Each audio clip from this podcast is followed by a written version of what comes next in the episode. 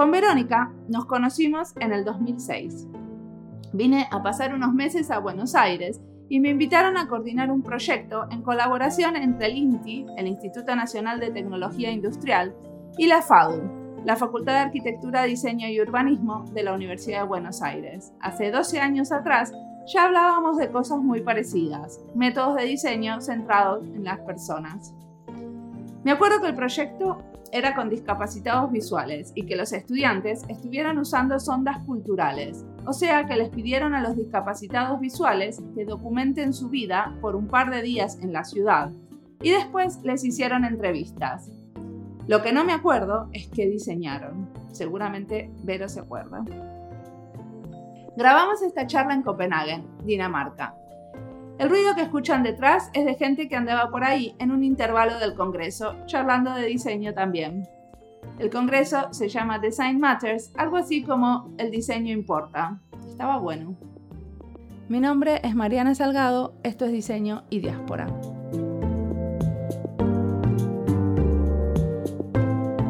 a trabajar eh, en Finlandia. ¿Cuál es la historia? La historia corta, digamos, que te seguí los pasos de alguna manera. Este, estudié diseño industrial en la UBA y creo que cuando estaba terminando atendí a uno de tus eh, workshops sobre diseño participativo y fue como la luz al final del túnel. Estaba como un poco desenamorada del diseño, del diseño en el sentido de producto, de solo mirar en, materiales y detalles pero quería hacer como un diseño que enfocado a resolver problemas, problemas que, que tenemos en la sociedad, problemas que tenemos todos.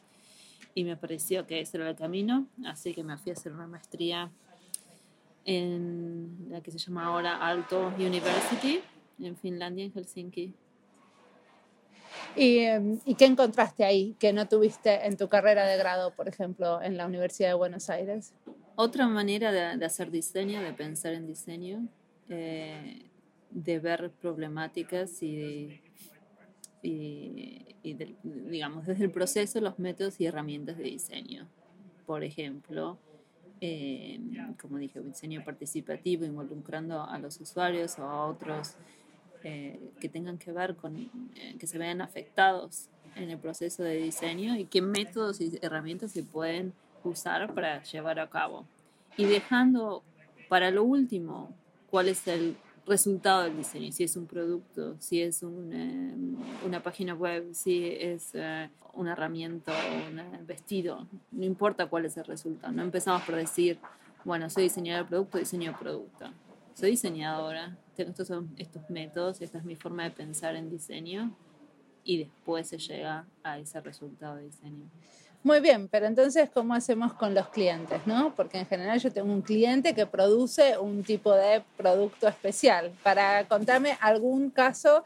Bueno, eh, por ejemplo, en mi trabajo sobre eh, el trabajo que tiene que ver con salud maternal, tenemos que reducir la mortalidad materno-infantil. Bueno, ese es el, como el, el paraguas general de todo y después uno va achicando el foco, pero siempre cuál es el problema y después vemos si lo resolvemos con más educación, si con una eh, información, con charlas, este, con herramientas tecnológicas. ¿Y quién paga ese trabajo? En este caso son fundaciones. Y por eso ustedes tienen como una agenda de diseño muy abierta. Sí, eh, dentro de todo. En el sentido, las fundaciones tienen su agenda. O sea, cada fundación aporta dinero para con un objetivo de generar cierto impacto. Entonces hay fundaciones que les interesa eh, reducir la mortalidad materna infantil, hay otras que están enfocadas a ciertas enfermedades como de transmisión sexual y dentro de esos hay ciertos objetivos que les interesa llegar. Eh, yo entiendo, pero entonces no tienen, o sea, da lo mismo. Vos puedes decir, bueno, la solución es un curso para enfermeras o la solución es un software para... No en todos los casos, no en todos los casos, porque en algunos hay, bueno, queremos una solución tecnológica. Es más, el brief puede empezar como queremos una, una, aplicación para una tablet pero es nuestro trabajo de diseñadores como desmembrar un poco ese brief y primero entender el problema y desafiar a ese brief inicial. Si, si vemos que eso no era lo, lo, que realmente descubrimos en la investigación, que, tiene que el resultado tiene que ir por otro lado o abarcar más aspectos. ¿Y estas fundaciones son fundaciones que se dedican especialmente a financiar diseño o se dedican al problema y ahora están encontrando el diseño como herramienta? Exactamente, ahora están encontrando el diseño como herramienta, el diseño lo usan, digamos, diseño centrado en el usuario, en, en las personas este, como una nueva mirada a resolver problemas que, que, tienen su larga historia. Todavía digamos que el diseño tiene que demostrar eh, que realmente es la, el, el, modo de generar soluciones. Bueno, entonces contame algún caso en el que trabajaste y cómo lo demostraron ustedes. Eh, por ejemplo, uno de los proyectos fue eh, diseñar una maternidad para en países de bajos recursos en todos los aspectos, desde la arquitectura, los productos y el servicio. Entonces, en nuestro equipo había, digamos, diseñadoras de las tres áreas más especialistas del tema, del área de salud. Entonces, uno de los aspectos que es nuevo en este sector es trabajar colaborativamente con diferentes Socios. especialidades. Sí. No solo diseñadores, no solo arquitectos, no solo los doctores, sino un grupo que combine todas las especialidades. ¿Y cómo es ese trabajo interdisciplinario? ¿Cómo son los médicos? ¿Cómo, cómo reaccionan los médicos cuando tienen que, y bueno, que trabajar el con trabajo del diseñador es eh, traerlos, eh, digamos, traerlos despacio a nuestra forma de trabajo. ¿Qué significa? Eh, no es sentarse y leer eh, artículos, sino que es pensar juntos y proponer y a veces frustrarse y, probar y testear y ver si funciona por acá o va por allá.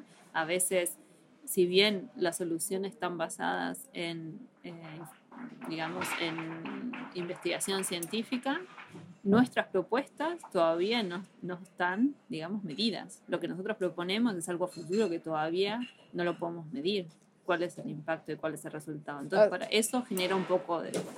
fricción. Sí. Bueno, para los médicos es una, una, manera nueva de trabajar, porque ellos no pueden eh, probar en humanos eh, y hacer un prototipo en humanos y, y que, ups, se No. murió. No, no, pero una vez que entienden eh, cuál es nuestro proceso de trabajo, también lo disfrutan. Sí. El poder expresar ideas que, que las tienen también, pero nunca sintieron que eso es, es su rol Claro. su profesión. Y ustedes trabajaban con, eh, ustedes trabajan con médicos y con enfermeros, ¿no? Sí, enfermeros, eh, parteros, digamos, en este caso, Sí. focalizados en salud maternal. ¿Cómo se llamaba este proyecto en el que estabas trabajando, que contabas sobre la clínica? Labor work. Ok, y para hacer ese proyecto supongo que tuviste que hacer mucho trabajo de campo. Sí, este, los, los equipos se dividieron y nos fuimos a diferentes eh, lugares. Eh, Yo fui a Kenia con mi equipo. ¿Y qué cosas hacías? O sea, ¿qué hace En un ese- diseñador en el hospital?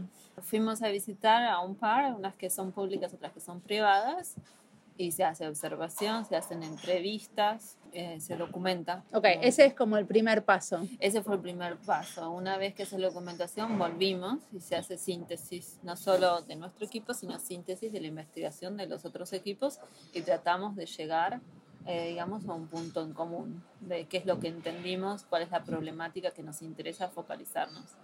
Luego organizamos workshops para eh, proponer soluciones. Pero esas síntesis que hacen también son muy visuales, porque yo estaba trabajando en el mismo lugar, entonces las vi. Contanos un poquito, ¿cómo ves la diferencia entre hacer una síntesis, que es un reporte escrito, y hacer una síntesis que es una, como, eran como una serie de pósters y de como principios que iban a guiar el, Sí. el, Como el, futuro, eje, ¿no? el eje principal es el journey, el camino, el recorrido eh, de la mujer durante el proceso de parto. Desde Sí. que la mujer llega a la clínica porque está embarazada, tiene síntomas de parto, hasta que se va a su casa. ¿Cuál es el recorrido? Y en, esos, en eso delimitamos pasos, o que primero hay una, una recepción donde la mujer debe sentirse eh, recibida de, cierta manera, después hay un chequeo, después está el parto, después tiene el bebé y después está su tiempo en el posparto. Entonces, en esas, en esas actividades, en cada una de esas partes, alineamos o sintetizamos los diferentes eh, conocimientos que sacamos de la investigación, desde el punto de vista de la arquitectura, desde el punto de vista de servicios, desde el punto de vista de productos, cómo tiene que ser, por ejemplo, el primer paso del recibimiento, cómo tiene que ser ese espacio, cómo tiene que actuar y la interacción entre la persona que recibe y la familia que viene a la clínica. Y cuáles son los productos que tienen que encontrarse ahí para que ese recibimiento sea cálido, sea humano, eh, prepare eh, las expectativas de lo que viene. O sea que ustedes visualizaron todo ese recorrido en función de esos tres ejes, que a la vez eran equipos de trabajo, ¿cierto? El equipo de arquitectos, el equipo de diseñadores de producto y el equipo de diseñadores de servicios. Entonces, lo que nos, los que nos mantiene a nosotros unidos es el recorrido de la mujer, que es lo que pasa en cada momento, y los eh, design drivers, digamos, los principios del diseño. principios del diseño para cada uno de esos momentos. Ok, y ustedes después sacan como soluciones que, que, algunas se transforman en producto, otras son... Bueno, lo que nosotros hicimos fue, ese proyecto terminó en un principio eh, con un prototipo de escala uno en uno, o sea, un prototipo de la clínica, de las, digamos, de las áreas más importantes de la clínica, donde la gente podía explorar y experimentar con este, las soluciones. Entonces tenía su entrada, tenía su sala de parto, tenía... ¿Y dónde construyeron ese prototipo? Eso fue en una exhibición en el 2016 eh, acá en Copenhague. Sí, que era parte de Women Deliver. Sí, Women Deliver. Una, una conferencia que se hace cada tres años sobre temas de mujeres. Ok, y entonces la gente, los participantes a la exposición venían, interactuaban con... Y también tuvimos este, la colaboración de una empresa, una organización que se dedica a hacer simulacros eh, de partos, especialmente en emergencia, entonces ellos pudieron usar nuestro prototipo para hacer los simulacros. Y a raíz de esta exhibición, eh, que había gente de todo el mundo, eh, ciertos este, representantes de gobierno de India les gustó, digamos, la, propuesta y, a, y, de raíz de eso empezamos a desarrollar pilotos, pruebas pilotos en una provincia en India.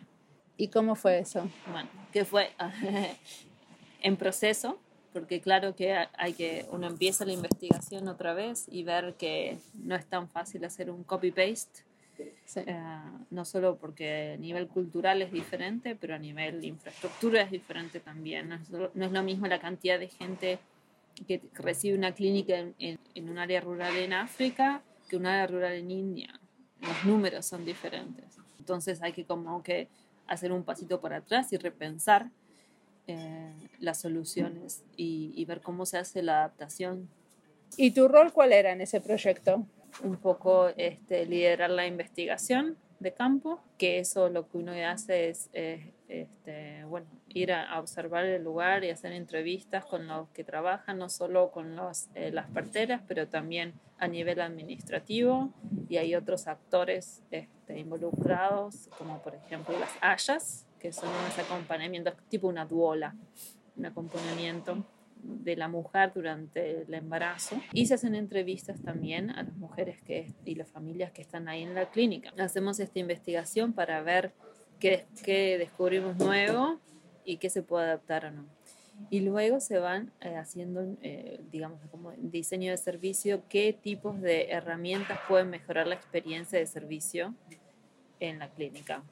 Por ejemplo, cuando los médicos van a dar, hacen rondas por los pasillos y en estos campamentos tienen que saber a quién eh, tienen que ir a revisar. Y no solo eso, sino que es importante también saber en qué condiciones está esa mujer, a cuál hay que, digamos, dedicarle más tiempo y, y una atención más rápida. Entonces generamos un sistema de identificación eh, que, se, que se da cuando la mujer entra en la clínica. Con unas, se hace un chequeo y ahí, y ahí determinan qué tipo eh, de urgencia tiene y diferentes colores, una, una, un brazalete con diferentes colores y ese brazalete ella lo va a llevar durante todo el periodo que esté en la clínica. Y eso facilita a los médicos o, las, las, enfermeras cuando hacen las rondas que sepan cuál, eh, cuáles son las mujeres, digamos, que están internadas y cuáles son las que necesitan una atención más rápida. ¿Y por qué definieron un brazalete? ¿No es difícil poner un brazalete con las eh, vestimentas tradicionales indias, con el sari? Y con... No, en, este lugar justamente los saris son sin mangas. Por, ah. Sí, eh, la vestimenta es sin mangas. Por otro lugar, tiene que ser algo que sea reusable. Sí. Y le tiene que servir a todo tipo de brazos. ¿Y el brazalete se puede escribir? ¿Cómo es? No, es un brazalete como si fuese una muñequera que usan los tenistas. Sí. Así. Probamos diferentes cosas. Eh, también usamos un prototipo que se cuelga, pero lo que se cuelga en el cuello eh, no sirve, digamos, o, o molesta cuando se hacen los chequeos. Entonces tiene que ser algo que esté en el cuerpo, que no es que lo dejen en la cartera o en el piso, eh, pero que no moleste en los chequeos cuando hacen las rondas. Ok, pero por ejemplo, con los brazaletes, ¿cómo saben si esta mujer necesita atención urgente? ¿Tienen bueno, después, claro, después ahí sí tenemos otras herramientas, pero el primero es una identificación visual rápida. Ok, esta mujer necesita rápido que venga el médico y la atienda. Claro. O sea que el médico es el que le da el, siguiente brazalete. Si ahora decido que vos ya no sos más urgente. Es que lo que pasa es que hemos decidido que, por, eh, por lo menos por el piloto, eh, y esto no es algo, digamos, una decisión de diseño, sino es una decisión eh, clínica, digamos, de, de nuestros expertos, que si una mujer vino ya con una condición que la puso, digamos, en rojo, la vamos a mantener en rojo, aunque esa, ese riesgo ya haya pasado. Ok. Bueno, pero eso hace más fácil porque entonces el médico no tiene que volver a evaluarlo. No, ella siempre va a ser, vino eh, como un paciente en riesgo.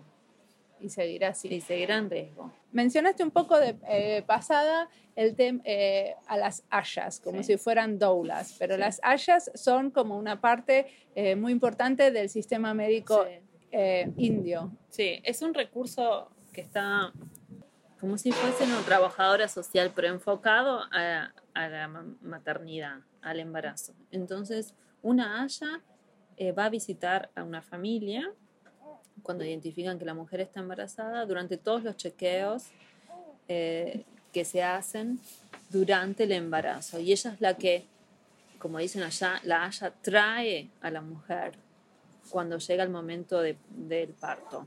Entonces, eso ha beneficiado porque incrementó la cantidad de mujeres que vienen a dar a luz eh, a una clínica.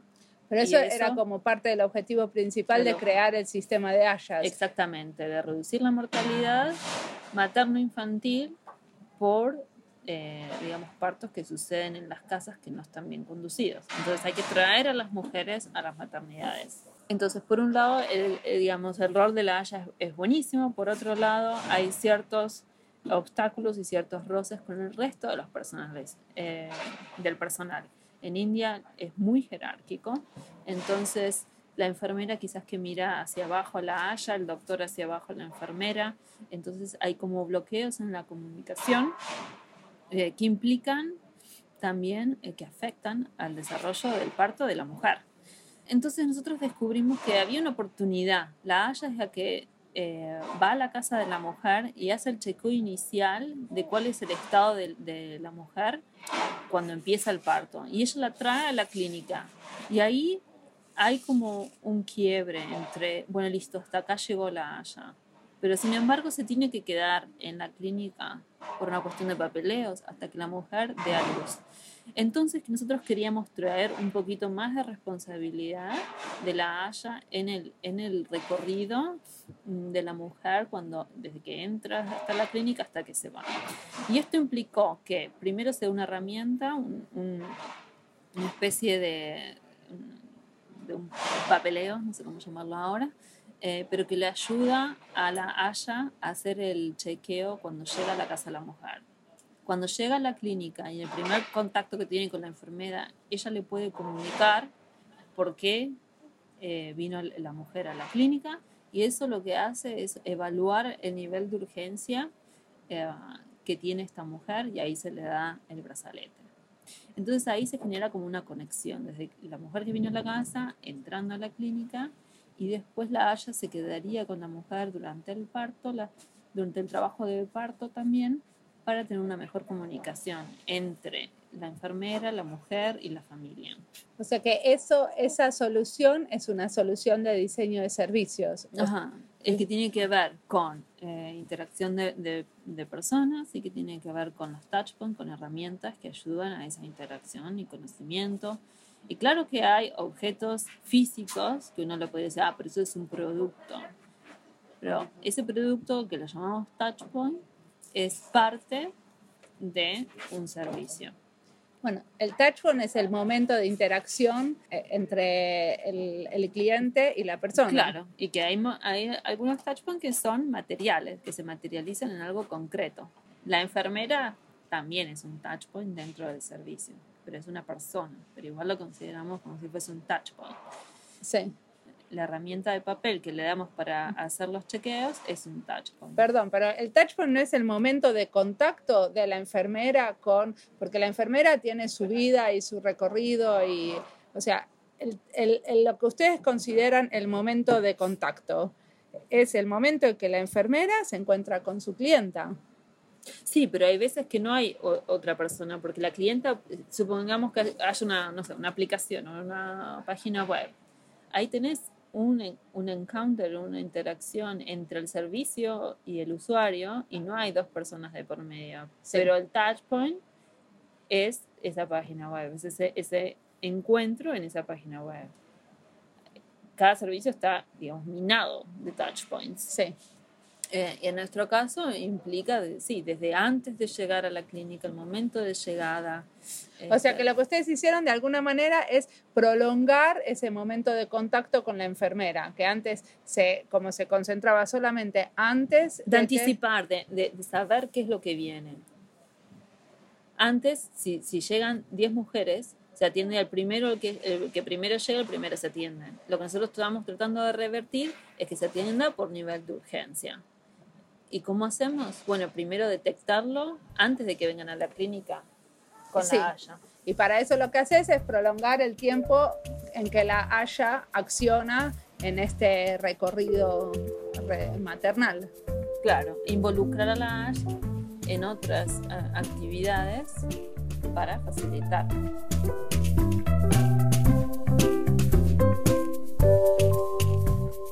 Luego la vida nos volvió a juntar porque Verónica se mudó a Helsinki a hacer una maestría en diseño en la Universidad de Alto. Y varios años después trabajamos en la misma empresa. La empresa se llama M4ID. Las siglas vienen de Marketing for International Development, o sea, Marketing para el Desarrollo Internacional. Pero la empresa lo que hace actualmente es diseño de servicios y comunicación en relación a la salud en países en desarrollo. Su misión es mejorar la situación de salud de comunidades vulnerables. Verónica sigue trabajando un poco para esta empresa a la distancia, porque ahora vive en Copenhague. Me invitaron a dar una charla a un congreso y aproveché para ir a visitar a Verónica, que ahora vive ahí, y a su bebita hermosa. Después de muchos años de trabajar en proyectos sobre maternidad en países en desarrollo, a Verónica le tocó ser mamá. Y entonces reflexiona cómo la experiencia le cambió su manera de pensar el parto.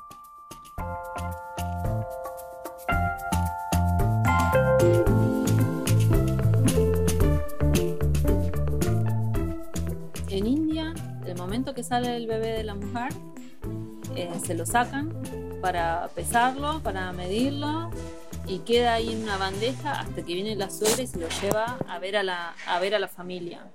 Esas son las costumbres. Pero lo que pasa es que se tarda más en empezar con la lactancia. Y eso de piel a piel que hace que se genere, que también que es un beneficio para la salud para el bebé, no se hace en la primera hora de parto. Entonces, lo podemos focalizar en lo negativo, decir, eh, no esto y no lo otro, lo podemos decir embrace, como, ¿no? como disfruta, claro, disfruta de este primer momento con tu bebé y, y poner en lo, en, lo, positivo, en lo que es eh, la emoción, para que suceda la lactancia lo más rápido posible. Hemos encontrado eh, situaciones en que la mujer estaba ya en la sala de posparto, que poco se visita, con un bebé después de cuatro horas de nacer que todavía no, no había amamantado. Cuando le decimos, bueno, ¿por qué no se lo pone en el pecho? La mujer no, no tiene ni idea de cómo ponérselo en el pecho para que empiece el bebé a amamantar. Entonces, si uno repensara cómo la educación de amamantar a un, a un nivel de experiencia positiva, de una conexión con el bebé y demás, quizás motivaría a que eso suceda antes. Ok. Muy bien. Y también como reclamar a, a las enfermeras y demás que el bebé no se lo saquen inmediatamente después del parto, sino que se lo den.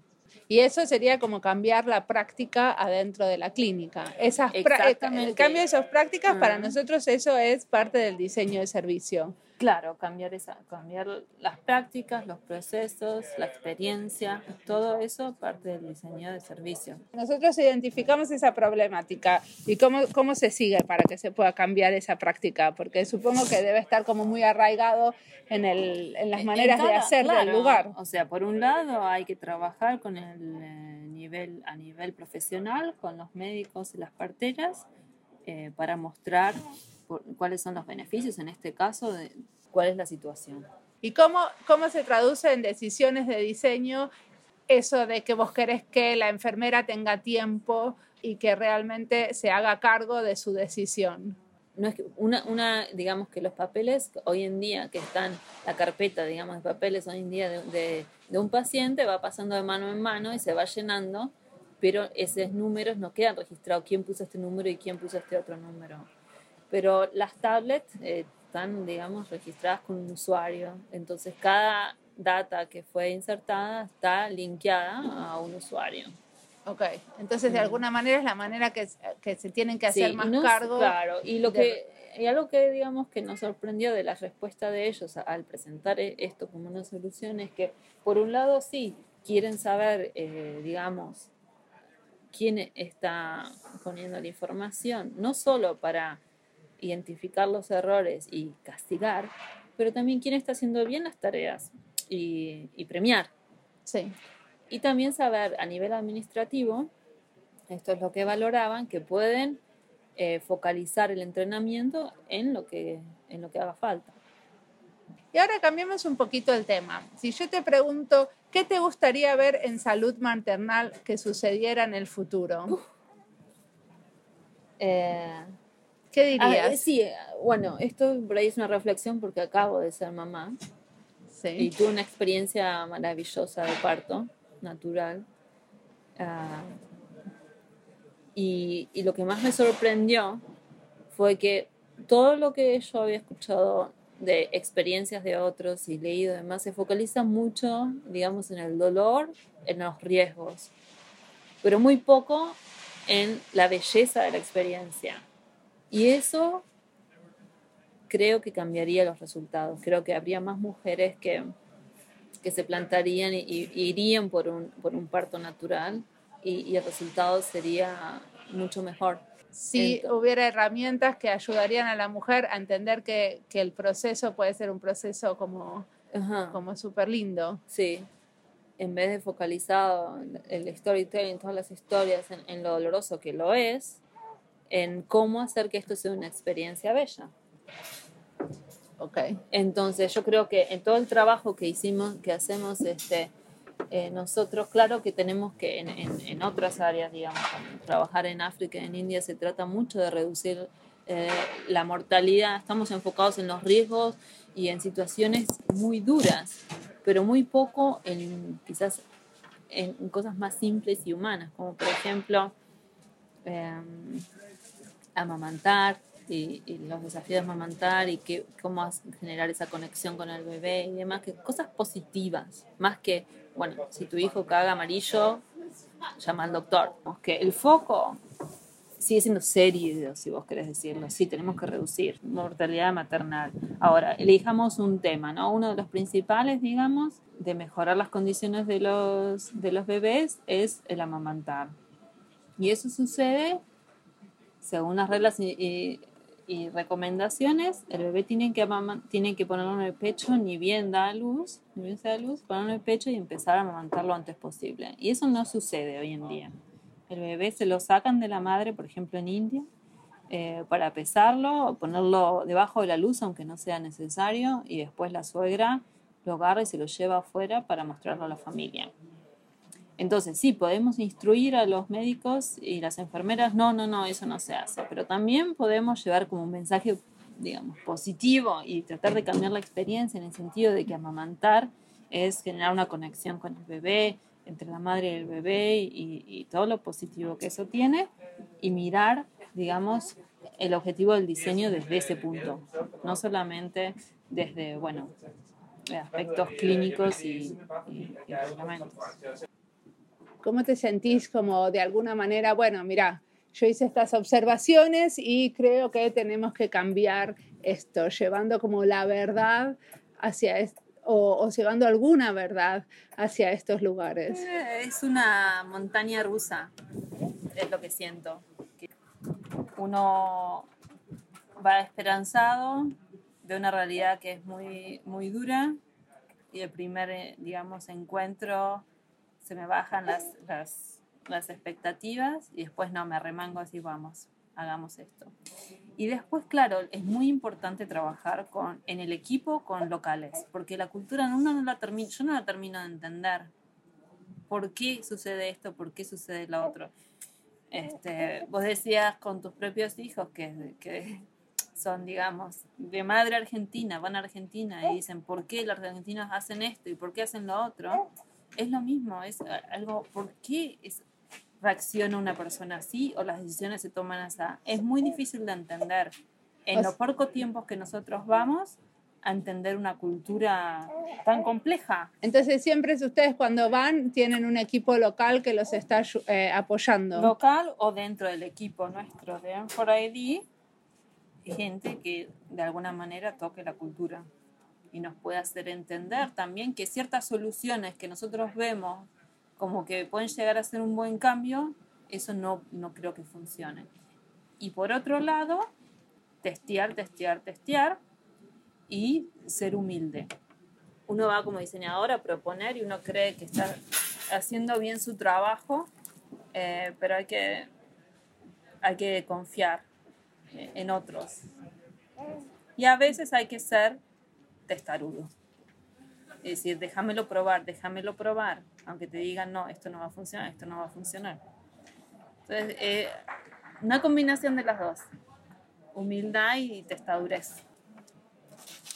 ¿Cómo te parece que ese trabajo podría organizarse de alguna manera mejor? ¿Hay alguna manera mejor o te parece que el, el proceso que ustedes tienen es como el ideal? Eh, por ahora, hasta demostrarse lo contrario, sería, diría que, que estamos haciendo un buen trabajo. Ahora, hay muchas dificultades. Una de ellas es que cuando trabajas en el sector público, hacer cambios tarda mucho tiempo. Entonces, para nosotros ver si lo que estamos haciendo bien o mal, o sea, medir el impacto, necesitamos un par de años más todavía. Varios años más. Entonces no es tan rápido como en el sector privado que uno desarrolla una aplicación, pum, la pongo ahí en el mercado. Pero desarrollar algo para un gobierno que ni siquiera es el nuestro, se tarda mucho tiempo. Entonces, medir el impacto, medir nuestro trabajo, todavía no te lo sabría decir. Por ahora, creo que estamos haciendo dentro del área, estamos haciendo un buen trabajo. ¿Y te gustaría alguna vez ir a trabajar a Argentina con este tipo de temas? Me encantaría, sí. Porque debe cambiar mucho eso de poder comunicarte en tu propio idioma, ¿no? Sí, de entender un poco más del idioma, por un lado, y entender un poco más la cultura. La oportunidad sería usar el centro de diseño, el Centro Metropolitano de Diseño, donde también tuve la, la experiencia muy corta de haber trabajado ahí, como al menos un pequeño laboratorio como muestra piloto de cómo sería ofrecer diseño al sector público. No sé qué estarán haciendo en este momento, pero eh, no se me hace que estén haciendo nada parecido. Lo único que sé es que hacen eh, revistas y divulgación. Divulgación, exhibiciones y demás. Pero sería como una oportunidad para decir, bueno, cómo el diseño puede tener impacto en los servicios que ofrece eh, el gobierno y después ver si se abre una nueva área de diseño o las consultoras pueden llegar a ofrecer diseño al sector público.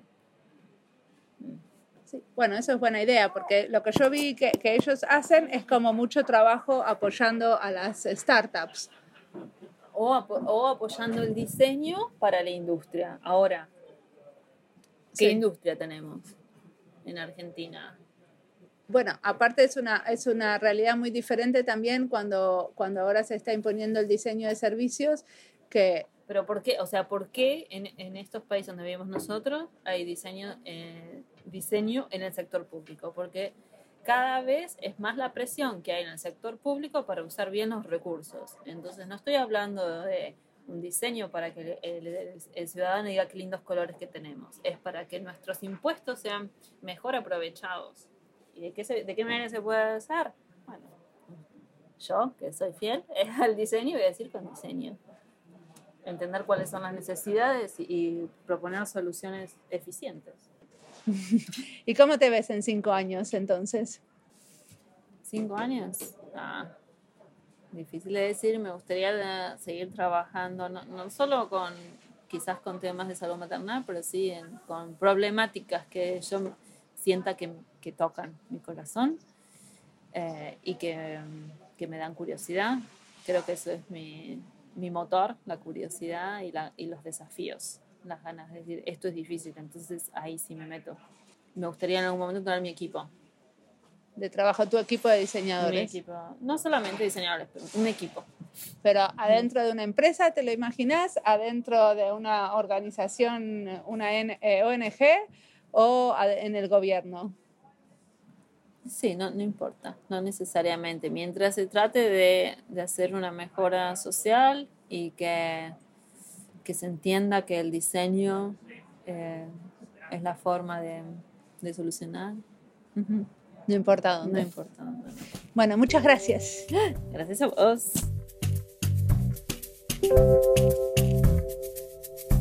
No es fácil emigrar justamente porque para los diseñadores, y supongo que para muchísimos otros, son muy importantes las redes de colegas. Y Verónica ya va por su tercer país, y aunque a otros les parezca mentira, aunque Dinamarca y Finlandia están cerca geográficamente, son muy diferentes a la hora de contratar diseñadores de servicios y entender cuál es la contribución en el proceso de diseño. A Verónica le queda el camino de armar su proyecto laboral en Copenhague y le deseo muchísima suerte. Y creo que cuando un diseñador hizo tanto trabajo de buena calidad y sabe mostrarlo y contarlo, como Vero, tiene muchas posibilidades de seguir haciendo proyectos socialmente interesantes. Maneras de escuchar este podcast. Lo pueden escuchar por Spotify o usando los podcasts de Apple. Les conviene suscribirse. También tengo una cuenta en Twitter, Diseño y Diáspora, la pueden seguir y se enteran de los episodios nuevos y alguna que otra cosita más. O me pueden seguir a mí en Twitter, mi cuenta es arroba salgado. La música de este podcast es de Fest de AA Alto y el que se come el trabajito de cubrirme los mocos que me mando porque estoy aprendiendo a grabar es Andy Fetchelholz Gracias por la edición y está publicado esto con licencias de Creative Commons con Attribution. Adiós, nos vemos en la próxima. No, nos escuchamos en la próxima era. Mi nombre es Mariana Salgado, esto es Diseño y Diáspora.